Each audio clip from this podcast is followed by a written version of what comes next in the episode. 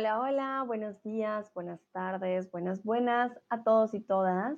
Mucho gusto, yo soy Sandra, tutora de español aquí en Chatterbox y hoy haciendo una maratón de streams prácticamente. Nos va a estar acompañando ya por último en el día con datos curiosos del mundo.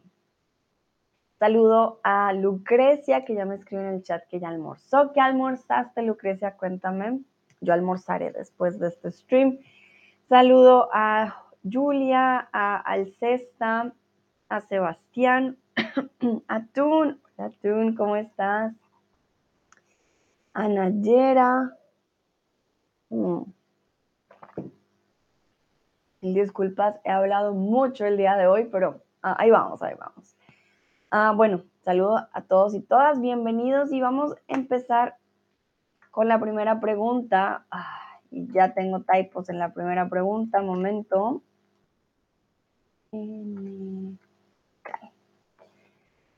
Quiero saber qué dato curioso de la cultura en general conoces. Nayera dice, hola de nuevo, muy activa tú hoy, Nayera, con el español, me encanta. Alcesta, cero, dice, hola, hola Alcesta. Entonces, ¿qué dato de la cultura en general conoces? Puede ser cultural o de animales o de plantas, algo que no todos sepan, que quizás quieran compartir. Saludo también a Julia. Hola Julia.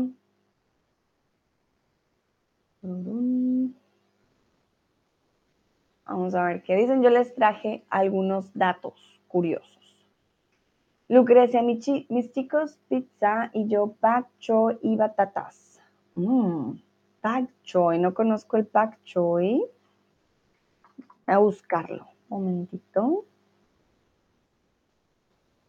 Pak choy.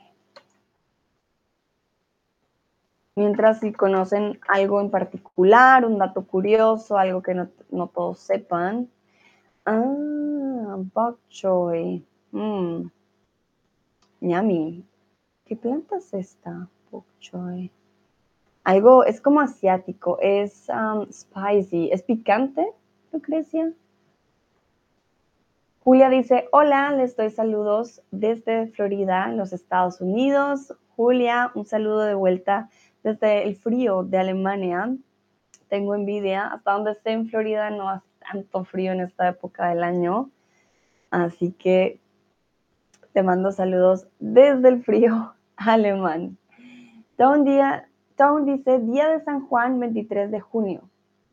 Ok, bueno, sí es un dato curioso, ah, pero no sé en qué, a qué te refieres, Tom, con Día de San Juan. O sea, en qué país o en qué lugar, ¿vale?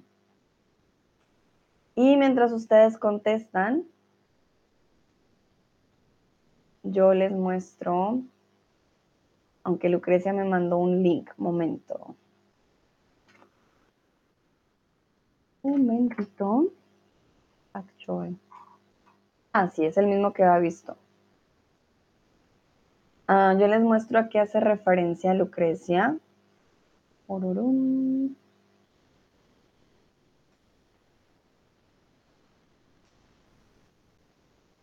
Por ejemplo, esto es un dato curioso, yo no sabía que existía el pak choi. Mmm, pero sabe rico. Parece como una espinaca gigante, más o menos. Ah, lo muestran. Esto almorzó Lucrecia y se llama pak choi. No lo conocía. Lucrecia dice, sí, se prepara, puede ser picante. Me gusta la comida picante, es muy rica. Hmm, interesante, Lucrecia, no sabía que te gustaba el picante. Vale, muy bien. Pues debe saber muy rico, se ve muy ñami. Bueno, creo que no hay más datos curiosos, así que yo voy a empezar a compartirles mis datos curiosos. Hoy se trata de ¿sabías que? Y empezamos con el lugar de Julia. El estado de Florida es el único lugar en el mundo donde puedes encontrar cocodrilos y caimanes en el mismo lugar. Mira qué coincidencia, Julia. Únicamente en Florida o Florida es el único lugar en el mundo donde puedes encontrar cocodrilos y caimanes. Y vamos a hablar de la diferencia entre cocodrilos y caimanes, porque sé que no todo el mundo sabe, ¿no? Entonces, un momentito.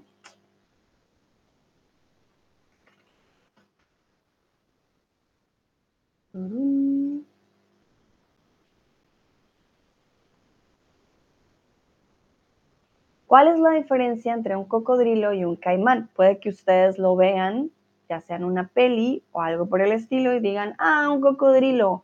Pero no, no siempre son cocodrilos. Las diferencias principales son la forma del hocico. El hocico, recuerden que es como la boca y nariz de ciertos animales. El tamaño, la piel, el hábitat y el comportamiento. Si nos damos cuenta, el caimán es más oscuro, boca también es diferente, es más redonda. Eh, bueno, un momentito. Ya, aquí, para yo no taparles. Entonces, la boca, si nos damos cuenta, es más redonda. Las garras también son diferentes. Y mientras el cocodrilo tiene un, hocico más puntiagudo, ¿vale? Lucrecia dice, no me importa la distancia, ambos pueden comerme. vale, yo sé, no, si vemos alguno, no vamos a decir momento. ¿Será un cocodrilo o será un caimán? No, no, no, yo sé, pero es algo bien curioso porque todos pensamos, ah, todos son cocodrilos, y en Florida es el único lugar en el que los dos viven en un mismo espacio. De todas maneras, el hábitat cambia, ¿vale? No viven juntos. Eso también es una gran diferencia. Entonces ya saben, un cocodrilo es diferente a un caimán y en Florida es el único lugar en donde puedes encontrar estos dos. Continuamos con el siguiente dato curioso la isla de es el hogar de más de la mitad de las especies de reptiles del mundo. La isla de Galápagos, Mauricio o Madagascar.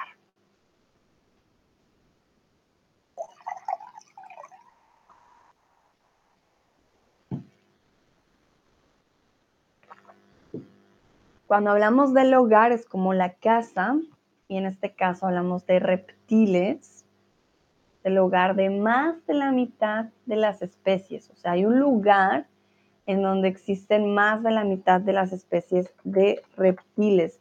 Recuerden los reptiles como eh, las serpientes, las tortugas, los cocodrilos, los caimanes. estoy pensando ¿Qué otro reptil hay? En los camaleones, ¿vale?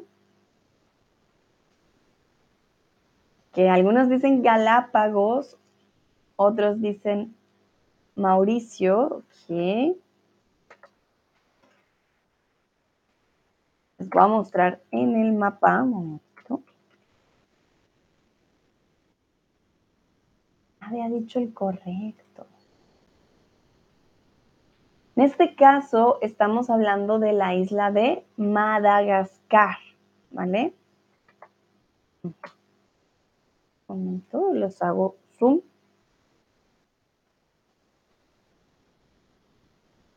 No se puede ver muy bien acá. Ya, aquí. Entonces tenemos África y aquí al ladito, al lado derecho, tenemos Madagascar. Lucrecia dice, hoy por la mañana fue un stream sobre Galápagos. Exactamente. Sin embargo, ahí no está la mitad de especies de reptiles del mundo, sino en la isla de Madagascar. Y también algo diferente que vimos hoy, recuerden, Galápagos es un archipiélago, aunque se conocen en plural como las islas de los Galápagos. Entonces, en este caso Madagascar. Y ahí se encuentran, miren, si buscamos reptiles, Eh, podemos buscar reptiles Madagascar. Vamos a encontrar camaleones. Ahora sí lo voy a poner así. Camaleones muy, oh, muy interesantes, cocodrilos, serpientes, suelen ser de sangre fría los reptiles, ¿no? Las tortugas, em, sí, creo que en Madagascar podemos encontrar de todo. Entonces ya saben, si van allá, uh, prepárense para ver reptiles. Continuamos. El árbol de caucho es capaz de producir de caucho durante todo el año. El material del que están hechos las llantas eh, de los carros es caucho. ¿Vale? Y esto viene de un árbol. También el caucho lo usamos para, no, para el cabello no, miento, para cerrar muchos de los paquetes, bolsitas que vienen, eh, el pan, por ejemplo, las galletas, las cerramos con caucho. Les voy a mostrar. Un momentito. Entonces son lágrimas, goteras o ríos. Entonces, caucho es esto material, del que están hechas las llantas. Las llantas están hechas de caucho. Y el material principal viene de un árbol, miren, este árbol. Y esto blanco que ven ustedes aquí es de donde viene el caucho. El árbol de caucho es capaz de producir lágrimas de caucho. No goteras, sino ni tampoco ríos. Se les conoce como lágrimas. Obviamente parecen goteras, claro que sí, parecen gotitas, pero eh, se le dice como lágrimas, lágrimas de caucho y producen lágrimas de caucho durante todo el año. Yo creo que por eso es tan fácil producir caucho. Imagínense, todo el año este árbol produce este material. El árbol se llama árbol de caucho el ser humano ya aprendió del material que les da y ponen estos recipientes en los árboles para recoger las lágrimas o el, resultado pues del, del proceso del árbol. Julia dice interesante, gracias Julia, sí, la verdad que para mí también es muy, muy interesante. Yo conocía ya el árbol del caucho, sin embargo no sabía que producía caucho durante todo el año. Bien, bien interesante.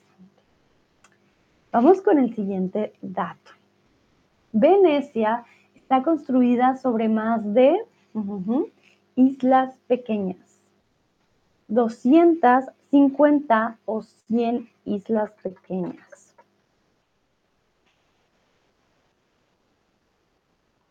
Mm, Voy a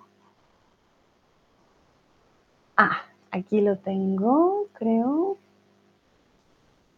Voy a mostrarles si no han ido a Venecia, si no conocen nada de Venecia, creo que sí es importante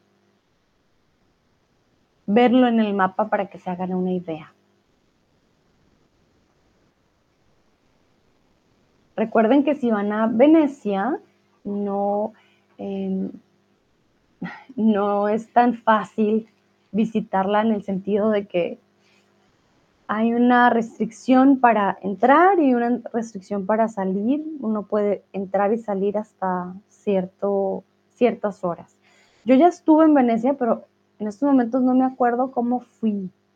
Si había un bus, creo que entramos en bus con mis amigos. Pero bueno, no me acuerdo en estos momentos. les voy a mostrar Venecia, porque muchos piensan en Venecia y creen que obviamente sí es Italia, pero miren, está al lado, no está adentro. A ver si puedo abrir la imagen más bien por aquí. Hacemos zoom, nos daremos cuenta que aquí está, obviamente, parte de Italia, pero Venecia está afuera. Venecia está construida sobre más de 100 islas pequeñas, ¿vale? La vemos desde el aire, perdón, no tiene muy buena resolución, esta es la imagen que vamos a tener. Son islas muy, muy pequeñas, todas muy juntas, una a la otra, ¿vale? Entonces, Venecia, si les preguntan, está construida sobre más de 100 islas pequeñitas. muy bien, vamos a continuar. Vamos con datos de animalitos. Los pingüinos emperadores son los animales más grandes que habitan en la Antártida, el Polo Norte o el Polo Sur.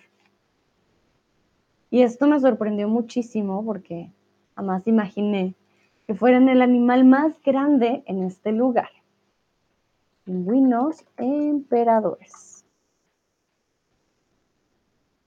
Aquí les voy a mostrar al pingüino emperador por si no lo conocen.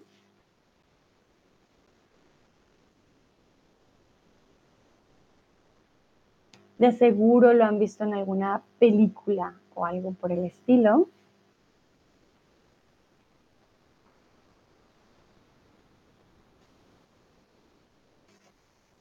Y aquí estamos hablando de que es el más grande en este lugar. Él puede estar en otros lugares, sin embargo, en este lugar es el más grande.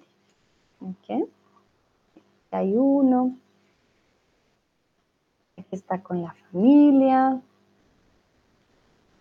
Ah, no lo pueden ver. Un momento. Ya, ahí lo pueden ver. Voy a abrir la imagen.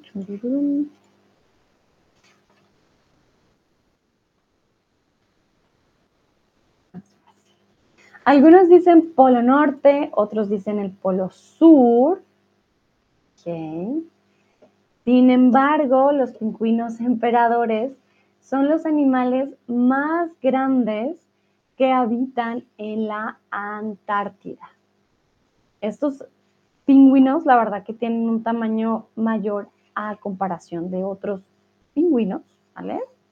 Sin embargo, es en la Antártida en donde ellos eh, son los animales más grandes. También están en peligro de extinción. La verdad que es algo muy triste, pero eh, si no estoy mal, hay, ¿cómo se dice? Hay corporaciones intentando, pues, ayudar a los pingüinos que no lleguen a extinguirse. El pingüino emperador también se le conoce como pingüino monstruo a veces, porque puede llegar a alcanzar un metro, ¿vale? Un metro de altura. O sea, que un metro, imagínense, un metro es harto para un pingüino. Por eso es que es el más grande, ¿vale? Puede llegar a pesar 43 kilogramos y mide más o menos un metro. Entonces, esto que ven aquí en la foto y que yo les estaba compartiendo, no es porque hagamos mucho zoom. Realmente, em, sí, el pingüino sí es muy grande, ¿vale? Es muy, muy grande. Otros dicen que puede llegar a pedir 1,22. Entonces, casi como una persona, si una persona que mide unos 50 es bajita, pues ya 122 sería un poquito más bajita, pero jamás te imaginarías un pingüino que mida 122 centímetros, ¿no? Es bastante. Julia dice que hay una ciudad que se llama Venecia en Florida también. Ah, mira qué curioso. Bueno, esta Venecia sí que debe ser diferente. Muy bien, ok, perfecto. No sabía, no sabía. La próxima que me digan vamos a Venecia y esté allá, voy a decir, ah, no, sí, sí se puede. Entonces ya saben, el pingüino emperador puede llegar a medir 115 centímetros, 122 centímetros. Es el pingüino más grande de todas las especies. Bueno, vamos a pasar de pingüinos al Amazonas. El Amazonas es el río más del mundo con un curso de 6.400 kilómetros.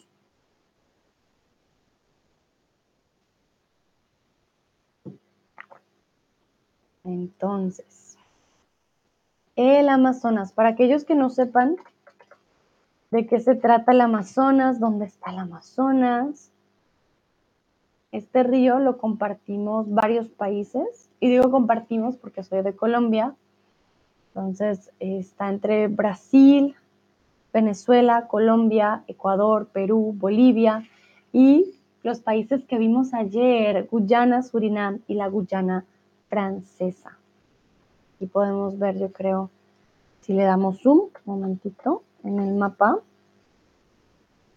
todos los países que llega a abarcar este río. Es un río inmenso. Lastimosamente con los últimos años, eh, ah, con las políticas de Brasil ha sido muy difícil mantener el río. Pero sí, este es el río Amazonas. Lucrecia dice, a veces se dice que el Nilo es el más largo. Bueno, vamos a checar. Nilo versus Amazonas.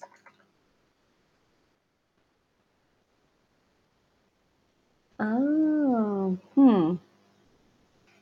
Bueno, vamos a leer, esto me parece un dato muy interesante al respecto. Hay una larga disputa, como una, una gran, digamos, pelea o, em, no pelea, pero discusión entre el Nilo y el Amazonas por el título del río más largo del mundo. Pero no se sabe, se disputa entre los dos ríos. ¿Por qué? El que tiene mayor caudal es el Amazonas. Y esta palabra la aprendimos antes, recuerden, el caudal es la cantidad de agua que pasa. Entonces, tiene más caudal el río Amazonas. El Nilo es un poquito más largo en el sentido que mide 6.695 kilómetros, pero algunos dicen que el Amazonas mide en realidad 6.992 kilómetros de largo. Entonces, ahí está la duda si es uno o si es el otro. ¿Por qué? Porque calcular la longitud de un río, pues es súper complicado, ¿no? Y no, simplemente no es medir pues como quien dice, vamos a medir con una regla. No, no, no. es mucho más difícil. Entonces, gracias Lucrecia, ya saben, hay una gran disputa si es el Amazonas o es el, lío, el Nilo, pero hasta el día de hoy no se sabe. ¿Ok? Entonces, por supuesto, hablamos de largo, no de grande, ni de amplio. Entonces, aquí les traje un mapa del Amazonas o del río, no del Amazonas, porque estamos hablando del río, para que también sepan exactamente. Y este me gustó mucho porque está en español. Miren, podemos ver que nace de aquí del Brasil, tiene su nacimiento en Brasil y se reparte por muchos lugares.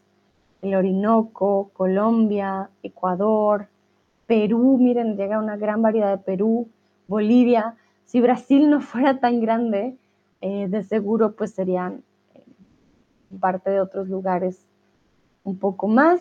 Según este mapa no alcanza a tomar las Guyanas o las Guayanas, no sé hasta qué punto sea cierto, pero nos podemos dar cuenta realmente que es un río inmenso, súper, súper inmenso. Hmm, comparémoslo con el Nilo, ya me dio curiosidad, Nilo, río, para ver. Ah, el río del Nilo sí es un poco menos caudaloso. Si nos podemos dar cuenta. Momento, yo ya les voy a mostrar en la imagen. El Nilo es una línea recta. Si nos damos cuenta, el Nilo pasa aquí. Empieza acá en el Cairo, si no estoy mal, y baja. Obviamente sí es muy largo, es muy, muy largo, pero a comparación del Amazonas, tiene menos, menos variantes. Bueno, perfecto. Vamos a continuar. Vamos con la ciudad de Petra. es conocida por sus construcciones talladas en mármol, arena o roca. Y eh, les voy a mostrar Petra. Petra queda en Jordania. Quizás algunos lo conozcan, quizás otros no, pero no se preocupen, siempre podemos aprender juntos. Entonces, a ver, les muestro el punto en el mapa. Ah, no, les muestro. Está cerca de Israel, pero quiero mostrarle como el mapa.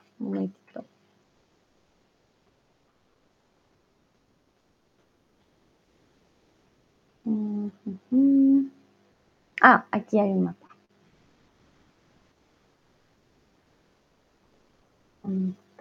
Ya. Entonces nos damos cuenta que está Siria, Irak, Israel, Líbano y Jordania. Jordania y aquí queda eh, Arabia Saudita, perdón. Ah, mejor así. Y aquí está Petra y aquí está Jordania. ¿Vale? Entonces, este lugar es conocido por algo en particular. Sus construcciones estaban hechas de... Aquí les muestro ya las imágenes. ¿De qué creen que están hechas estas construcciones? Lucrecia dice, mi hijo cuando era pequeño le gustaba discutir sobre estos ríos. Qué interesante, Lucrecia. Hmm, vea pues. Qué bonito que tu hijo se interese por tales cosas. Y bueno, así también tú dices, ah, yo ya sé, yo ya sé. vale, Petra es una ciudad conocida por sus construcciones talladas en roca. Esto que vemos aquí es roca no es mármol, no es arena, es roca. Si les interesa conocer un poco de pronto este lugar, eh, pues a mí se me hace magnífico. Miren estas construcciones en las montañas de roca. Julia dice, Petra es como piedra, ¿verdad? Hmm, no lo había pensado. Tienes toda la razón, Julia, claro que sí. Petra es como piedra. 100%, claro que sí. Muy interesante, muy bonito. No debió ser tampoco nada fácil. Lucrecia dice, sueño con ver Petra. Total, comparto ese sueño, Lucrecia. Imagínense ver esta puerta, esta construcción. Wow, debe ser muy, muy impresionante. Vale, perfecto. Vamos a continuar Vamos con la gran barrera de coral en Australia. Es el ecosistema marino más grande del mundo. Les traje una imagen. Hay una gran barrera en Australia y parecen, o sea, si lo vemos desde el aire, parecen como islas, pero no son islas. Es una barrera de coral, ¿vale? Se le conoce como la Gran Barrera de Coral en Australia y es súper importante para el ecosistema marino. Es el más grande del mundo. Este es solamente un dato, no va a haber pregunta al respecto. Si buscamos la gran barrera de coral, les voy a mostrar cómo se ve por dentro.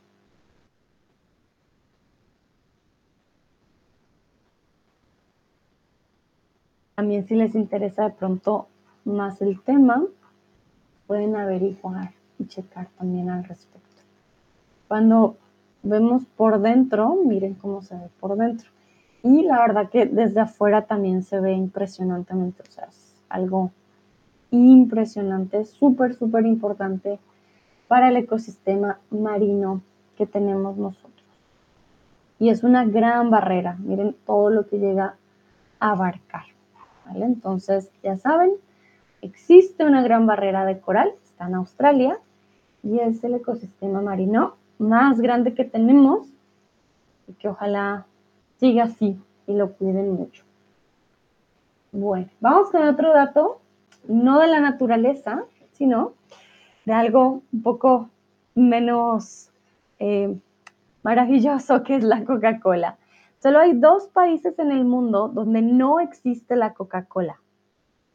¿Cuáles son? Aquí solo pueden elegir uno, pero pueden elegir uno de los dos. Luego vamos a anotar cuáles son los dos.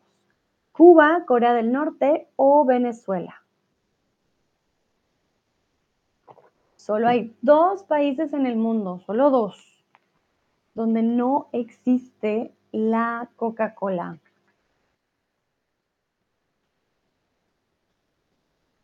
Vamos a ver qué dicen ustedes.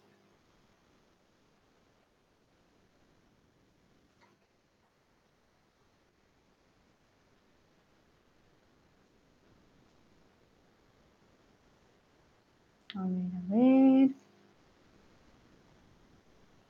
Bueno, veo que la mayoría va por Corea del Norte. Muy bien. Pero Venezuela no es el segundo país, ¿vale? Los únicos dos países en el mundo donde, donde no existe la Coca-Cola son Cuba y Corea del Norte. Es verdad, Cuba es socialista, Venezuela ha tenido un gran cambio también, sin embargo, Venezuela solía tener todo. Yo creo que ya tienen de nuevo muchos productos, ya ha mejorado un poco la situación en Venezuela, hasta donde tengo entendido, pero nunca ha sido prohibido tener, digamos, productos internacionales, ¿vale? Por lo menos en Venezuela. En Corea del Norte sí, y en Cuba también. En Cuba no existe la Coca-Cola. Me saluda Joumana, dice hola, hola Joumana, ¿cómo estás? ¿Qué pasó en Corea del Norte? En Corea del Norte desde 1950 y en Cuba desde 1962. Antes sí había Coca-Cola. Sin embargo, Corea del Norte ha fabricado su propio refresco de color oscuro que la llaman Ryojin. Coca-Cola, eh, perdón, Ryojin Cola o Cocoa Sparkling ni idea a qué sabrá. Eso me daría mucha curiosidad. Se los voy a mostrar. Ustedes lo buscan, lo encuentran fácilmente. Yo, yo, Mana me dice bien, ¿y tú? Yo muy bien, muchas gracias por preguntar. Entonces, en Corea del Norte no existe la Coca-Cola, pero existe esta cocoa, carbonated drink, que ni siquiera es carbonated, sino carbonated. o también le llaman río Ryonjin. Aquí arriba se puede ver el nombre, de pronto ustedes no. Ryonjin, cocoa, que creo que con cocoa no tiene nada que ver y se ve muy similar al fin y al cabo, ¿no? Esta es la Coca-Cola de Corea del Norte. Voy a buscar Coca-Cola Cuba a ver qué me sale. Coca-Cola Cuba. Ah, vale, ellos tienen tu cola, Ciego Montero, es un refresco, o Cuba Cola. Ah, vale, miren, en Cuba también tienen su propia versión que se llama Tu Cola. Es un refresco. También tienen el Diet Coke, ok. Mm, vale, entonces pues definitivamente no tienen em, Coca-Cola y es bien curioso porque el Cuba Libre se hace con Coca-Cola. Acabo de notar una gran ironía, pero muy, muy grande, del Cuba Libre con la Coca-Cola. Wow, ok. Bueno, entonces Cuba desde 1962 no tiene Coca-Cola. Aún así, cuando hacemos un Cuba Libre usamos Coca-Cola. Muy interesante. Vale, vamos con la siguiente. El país con más pirámides del mundo es Egipto, Sudán o México? Hmm. El país con más pirámides del mundo es Egipto, Sudán o México. ¿Qué dicen ustedes? Aquí me da curiosidad qué dicen ayer. ¿ah? Recuerden, son diferentes tipos de pirámides, ¿no? Voy a mostrar las pirámides de Egipto primero. Vamos a ver cada una.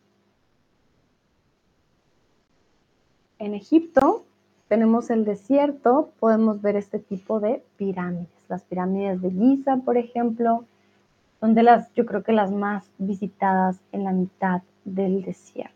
Entonces, estos son algunos de los ejemplos de las pirámides de Egipto.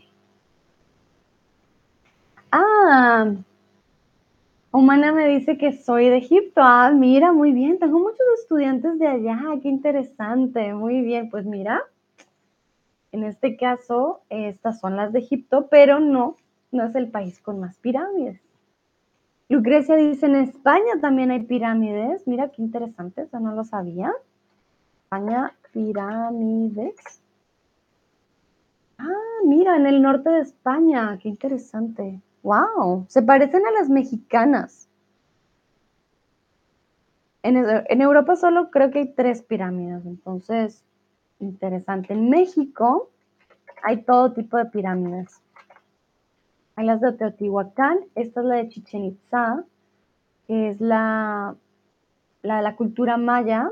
Yo, por ejemplo, estuve en las de aquí, las de Teotihuacán, que simplemente tienen un, propósito también diferente. Digamos que las de Teotihuacán, por ejemplo, eran hechas para el dios sol, la dios eh, lluvia y creo que la dios luna, la diosa luna, mientras que las de los mayas también tenían otros propósitos y en cierto solsticio baja una serpiente por la pirámide es bastante curioso.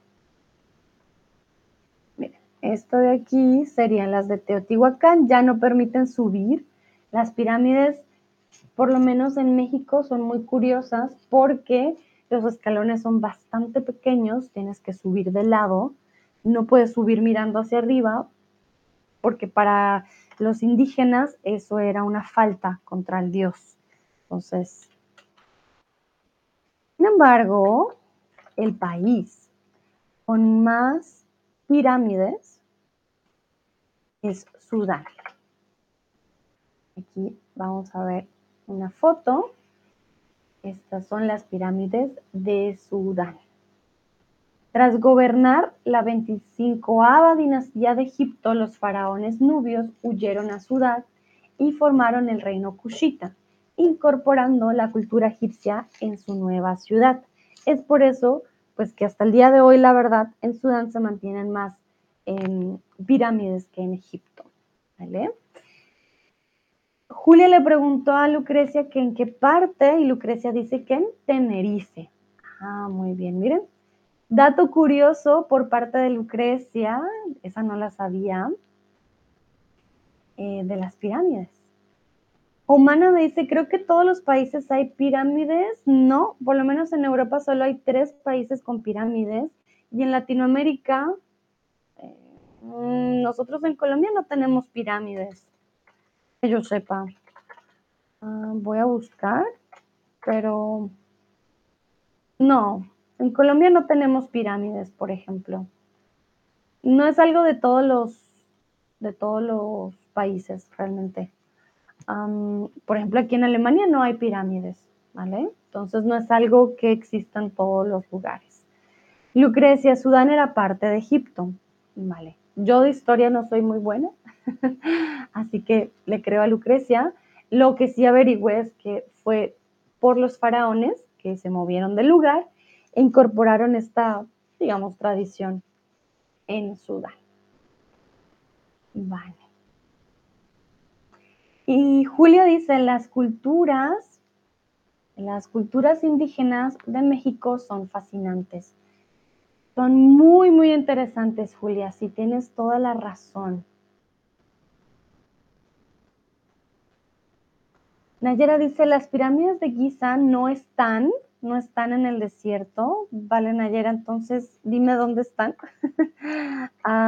porque si parece desierto, no tienen arena alrededor.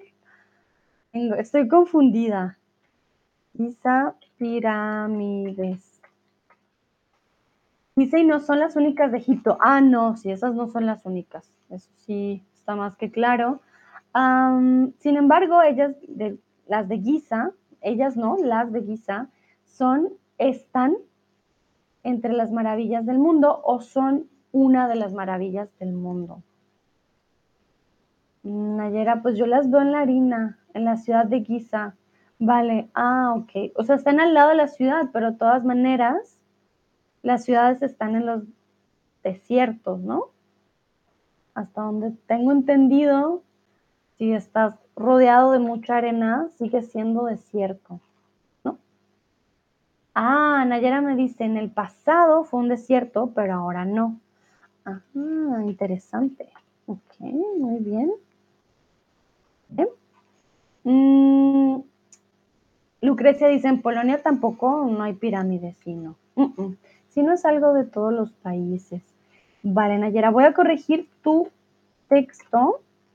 Un momento, por favor, mientras ustedes pueden contestar la siguiente pregunta del desierto de Sahara, que es algo también muy impresionante.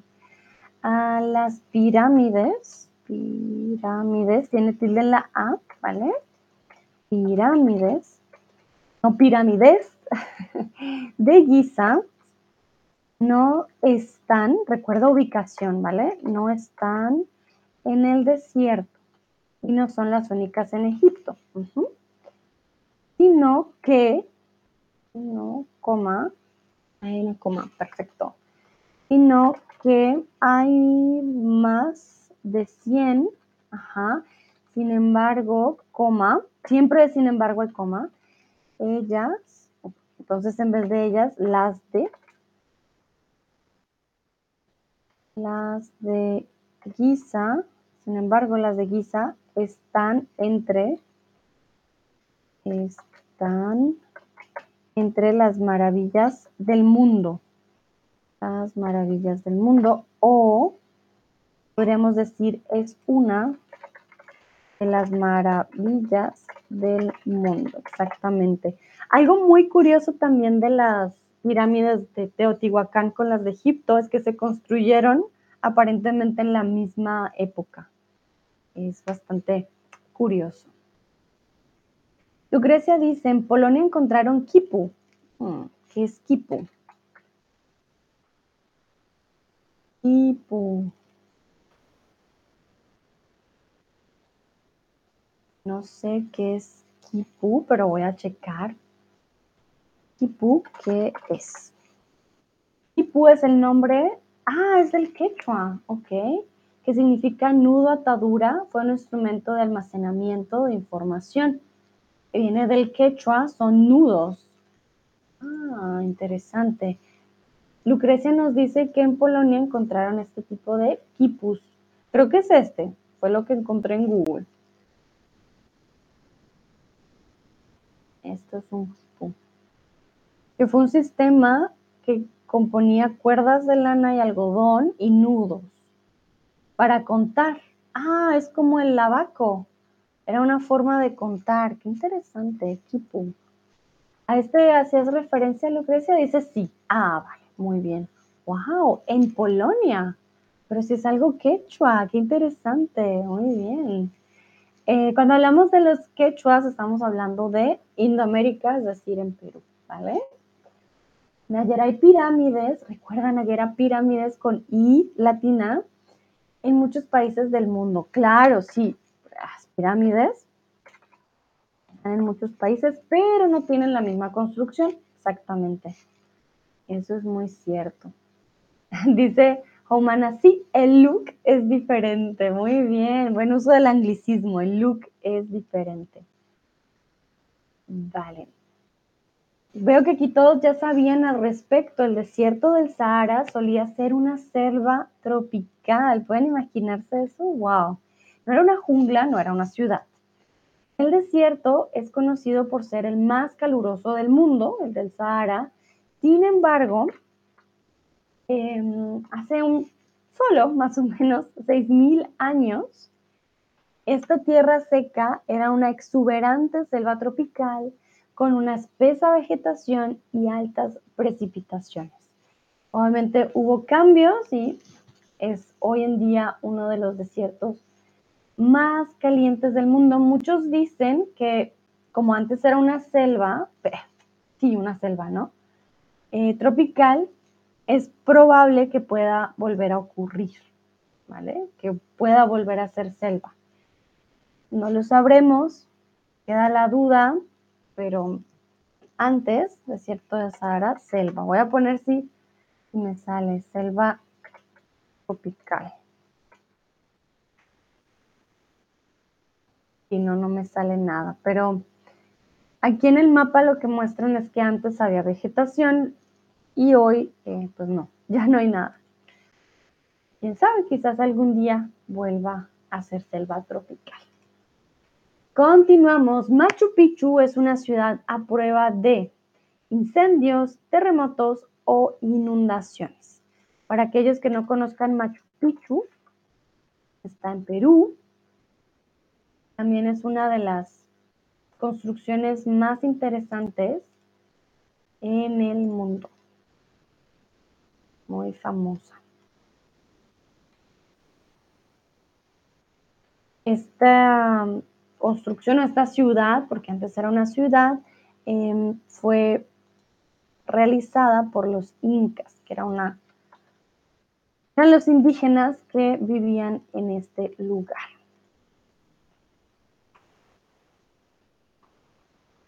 Humana me pregunta si visité algunos de estos lugares. Eh, las pirámides de México sí, las pirámides de Teotihuacán sí estuve ahí. Pero Machu Picchu lastimosamente no. Egipto no he ido, pero es uno de mis sueños, sería increíble. pero sí, las únicas pirámides que he visitado son las de México, hasta ahora. Lucrecia, me gustaría verlas, ver también, me gustaría ver, bueno, aquí tienes que decirme, Lucrecia, qué te gustaría ver o conocer. Entonces me gustaría de pronto ir también, ¿vale? Ir a Machu Picchu. Sí, es un camino, no es nada fácil también llegar a Machu Picchu. Tienes que caminar muchas horas, está escondido en las montañas, no es tan fácil. Alexandra está por aquí. Hola Alexandra, ¿cómo estás? Y tienes una foto con un perrito, qué bonito. Alexandra dice hola a todos, hola, hola. ¿Cómo se llama el perrito que te acompaña en la foto? ¡Qué ternura! Vale, veo que la mayoría dice que Machu Picchu es una ciudad a prueba de incendios, otros de inundaciones. Sin embargo, la opción aquí eran terremotos. Los incas crearon una brillante técnica de ingeniería llamada sillería, en el que las rocas se cortan para que encajen perfectamente entre sí, sin mortero. Eso permitía que las piedras se movieran en su lugar durante un terremoto, ¿vale? Entonces no quedan fijas, sino que se convierten como en un sistema propio y durante un terremoto se pueden mover, ¿vale? Todas juntas. Mientras que eh, otro tipo de construcción siempre lastimosamente van a caer. Entonces, ya saben, en Machu Picchu, los incas, de hecho, ya tenían una técnica para contrarrestar a los terremotos. Muy bien, vamos a continuar y este dato yo no lo sabía. ¿Cuántos usos horarios tiene China? Cuando hablamos de usos horarios, hablamos de zonas horarias, ¿vale? Voy a mostrarles en el mapa usos horarios. Es por eso que mientras que aquí tenemos una hora, en otro lugar tenemos otra, ¿vale? De eso se trata. Un momento, a ver si encuentro un buen mapa, usos horarios. Mm. Qué mal, Google tiene muy malos, malas imágenes sobre los usos horarios. De pronto esta imagen me puede hacer entonces, ¿cuántos usos horarios hay en China? Recuerden que China es gigante. No, esta imagen no me gusta. Un momento. Un momentito. Zonas horarias. De pronto este de aquí. Uy, no, es increíble. Muy malas imágenes cuando uno busca zonas horarias. Pero bueno, voy a intentarlo.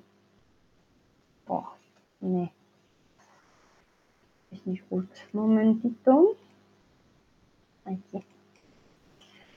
Entonces, cuando hablamos de zonas horarias o usos horarios, nos referimos a este cambio, si se dan cuenta, que hay en los países, dependiendo la franja que le corresponda. Como China es tan grande, tiene diferentes usos horarios. Tiene, de hecho, cinco, cinco usos horarios. Sin embargo, el gobierno chino ha decidido utilizar solo un uso horario para todo el país.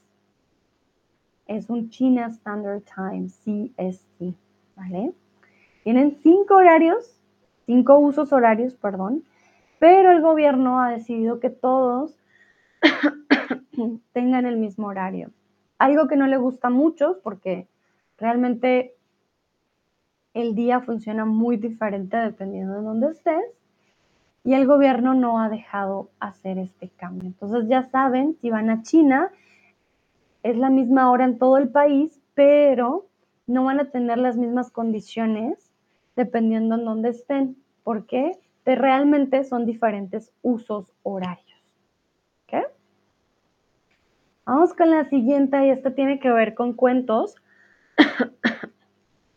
y es, las zapatillas de Cenicienta no eran de cristal, sino de pelo de ardilla, oso o conejo. La vez pasada leí Cenicienta con ustedes, no sé si se acuerdan, y era muy interesante porque Joel me dijo que las zapatillas en francés tenían otro material. Y luego, al averiguar sobre las zapatillas de Cenicienta, me di cuenta que tenía la razón. El cuento original es en francés y al parecer, eh, cuando hicieron la traducción, hicieron la traducción mal y es por eso que hoy pensamos que es de cristal, pero realmente no eran de cristal. Voy a mostrarles los animales que hay como opción para que ustedes también sepan. Jeff acaba de llegar. Hola Jeff. Bueno, esto que ven en la imagen es una ardilla. La otra opción es un oso. Recuerden que hay tipos, diferentes tipos de osos, oso polar, oso panda. Esto de aquí es un oso o un conejo. Hay un conejito. Lucrecia dice, pobre ardilla. pues sí, la verdad que sí, realmente las zapatillas de Cenir Sienta no eran de cristal, sino de pelo. ¿vale? Zapatillas de cristal de cenicienta. Entonces, nosotros tenemos la idea de que así eran las zapatillas eh, de cristal de cenicienta, ¿no? Este era el ideal o este es el ideal que tenemos. Sin embargo, no, no, no. La confusión se debe a una mala traducción del idioma francés. Entonces, las zapatillas realmente eran calientitas, de piel de ardilla, lastimosamente no eran de cristal. Y ya vamos terminando, tranquilos, vamos con los últimos datos. En Etiopía siempre hay siete años de retraso, les explico. Al igual que el calendario gregoriano en el que estamos la mayoría de nosotros, el calendario etíope marca el nacimiento de Cristo como punto de partida. Sin embargo, siguiendo cálculos alternativos de los anunciados de la asunción de Cristo, el calendario etíope se retrasa entre 7 y 8 años. Tienen los dos calendarios, de hecho en Etiopía, su calendario etíope y el calendario gregoriano, que es el que usamos nosotros. Para nosotros hoy es 8 de febrero del 2023. Para ellos, pongámosle, no sé, 8 años, hasta ahorita estarían en el 2023, 22, 21, 20, 19, 18, 17, 16. Estarían más o menos en el 2016. Algo bien curioso, porque no funciona con el resto del mundo, pero mantienen los dos, eh, los dos calendarios. Voy a buscar a ver si me sale en Google con la diferencia de los años. Mm, no. Y en Etiopía, bueno, también esto hace una gran diferencia. En Etiopía el año dura 13 meses. Esta es otra gran diferencia, ¿vale? Entonces, es un poco extraño también cómo funciona, pero son diferentes formas de ver el mundo. Entonces, si algo se retrasa, quiere decir que no está a tiempo, con tiempo o de tiempo.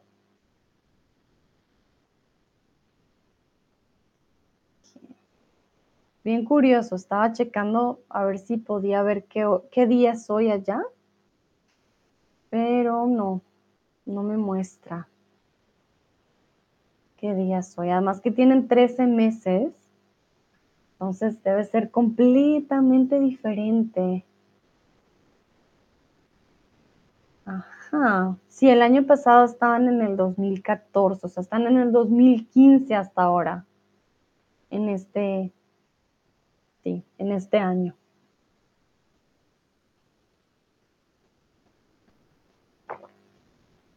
Pero pues en el mundo hay diferentes tipos de calendarios, hay calendario islámico, persa, iraní, hebreo, judío. Entonces, simplemente es diferente. Y creo que también cambia por los días. No estoy segura, pero bueno, ya saben. Si van a Etiopía, y se encuentran con que la fecha es diferente o con que en el año cambia, no se asusten, ellos tienen otro calendario. Y si algo se retrasa, quiere decir que no está a tiempo, ¿vale? No usamos con tiempo o de tiempo cuando queremos decir que es puntual, ¿vale? Entonces, cuando se retrasa, no es puntual, no es puntual, no está a tiempo, cuando no se retrasa y es puntual, está a tiempo, ¿vale? Estar con tiempo en un lugar significa que no lo puedo decir, premeditadamente llegas con tiempo, llegas antes, ¿vale? Lo usamos con el verbo llegar. Entonces, aquí hay una gran diferencia. El verbo estar, estar a tiempo, y el verbo llegar, llegar con tiempo. De tiempo lo usaríamos con la expresión con el paso del tiempo. Entonces, es posible usar estas preposiciones con tiempo, pero el verbo va a cambiar. Ojo, tengan cuidado con eso. Las preposiciones sí son posibles con tiempo, pero el verbo es el que me va a indicar con qué preposición debo yo usar. Vale, muy bien. Vamos al siguiente. En Nueva Zelanda hay más que personas. Ovejas, cabras o perros. En Nueva Zelanda hay más ovejas, cabras o perros. Y les voy a compartir los animalitos para que se den una idea. Recuerden, de las ovejas tenemos la lana. Estas son ovejitas, ovejas. De las cabras obtenemos leche y queso. Las cabras no son tan peluditas, no nos dan lana. ¿Vale? Aquí no sé por qué. Y pueden tener también eh, cuernos bastante peligrosos. Entonces, estas son cabras y bueno, perros, ya saben todos que es un perro, ¿no? Creo que la mayoría. Oh, miren, se parece a Bruno. Qué bonito. Sí, estos son los perros. Lucrecia dice, en Fuerteventura es, hay más cabras que personas. Mira, qué interesante. Es, es bien curioso. Creo que en Australia hay más canguros que personas. Y es verdad. Muy bien, en este caso en Nueva Zelanda hay más ovejas que personas. Es muy interesante. No sé por qué tienen tantas ovejas o por qué tienen tan pocas personas, pero pues si van a Nueva Zelanda, pues hay muchas más ovejas que personas, así que es más posible que conozcan a una oveja que a una persona. Mentiras, estoy bromeando.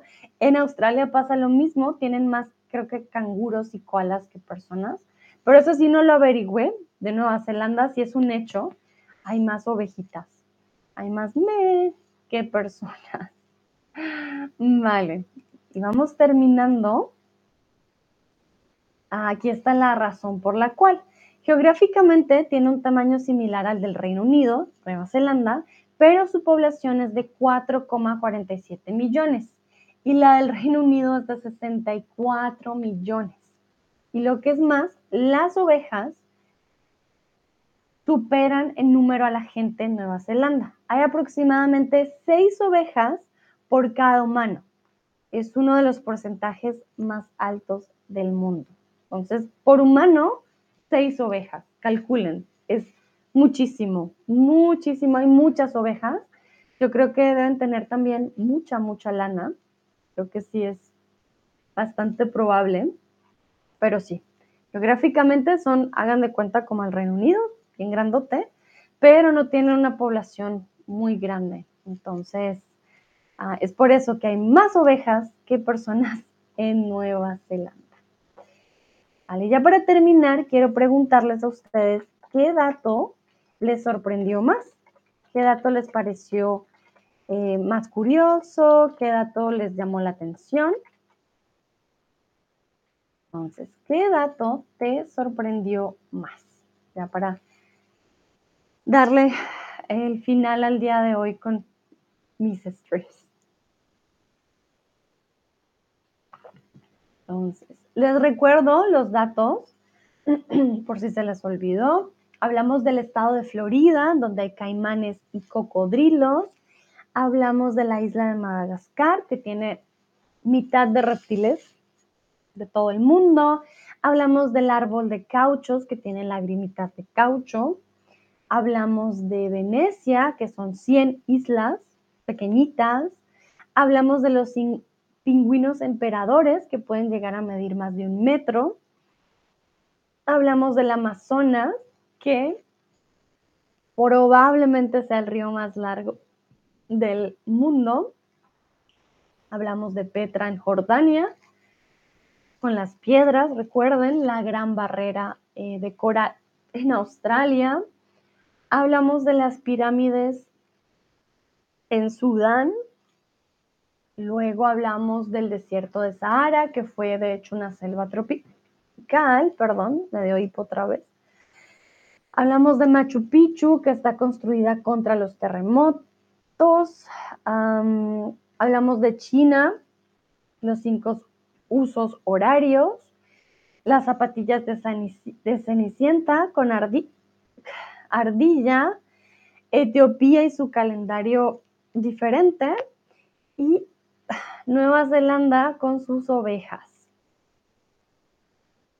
Lucrecia dice, no tengo ninguno. Lucrecia, the question here was which um, which information did you find more interesting? Um, wasn't about if you have um, curious fact that you could share with us, but if you liked or which one did you like the most from the facts I gave I gave you today. Sorry, I have hiccups again. Ay, ay, ay. Um, Julia dice, el, es Julia, J-G-L, el árbol de caucho. No sé si es Julia o Jeff. Vale, Alexandra dice Machu, Machu Picchu. Ok, muy bien, Alexandra. Super. Machu Picchu. Ah, se escribe como se lee. Machu Picchu. Con U, ¿vale? Machu Picchu. Machu Picchu tiene otro significado. JGL, soy yo, Julia. Gracias, Julia, perfecto. Un nombre diferente en el chat y otro en el box, por eso me confundo. Alexandra, ojo, Macho Picchu.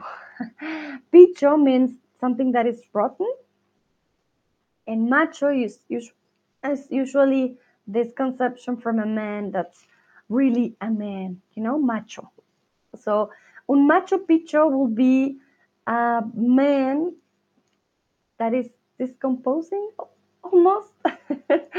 so, yeah, it's quite interesting. So, we use the you, macho picho, ¿vale? Ah, Julia me dice, hiccups son hipos en español. Sí, decimos tengo hipo. Tengo hipo, no hipos, porque suena, suena a hipopótamo. Entonces decimos tengo hipo o hipo en general, el hipo. Hiccups. Exactamente.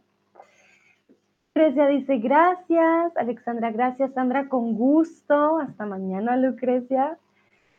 Vale, muy bien. Voy a dar unos segunditos ah, por si alguien más quiere dar el dato que más le sorprendió. Hoy todo el día he tenido hipo, pero con pausas. Ah, no sé por qué. No sé por qué. Si alguien sabe cómo quitar el hipo, que por favor me diga. Llevo mucho ya con hipo. A ver, voy a dar unos segunditos. Ay, ya para terminar.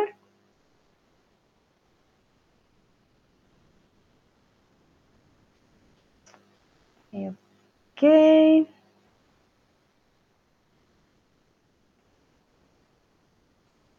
Vale. Veo que nadie más ha dicho nada.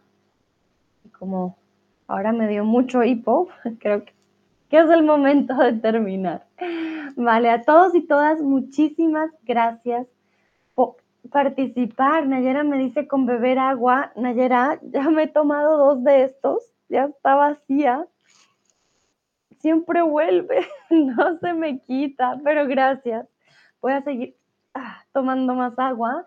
Julia, ponte cabeza abajo y toma un trago grande de agua. Uh, no he probado ponerme ah, boca abajo, lo voy a intentar. Gracias, Julia.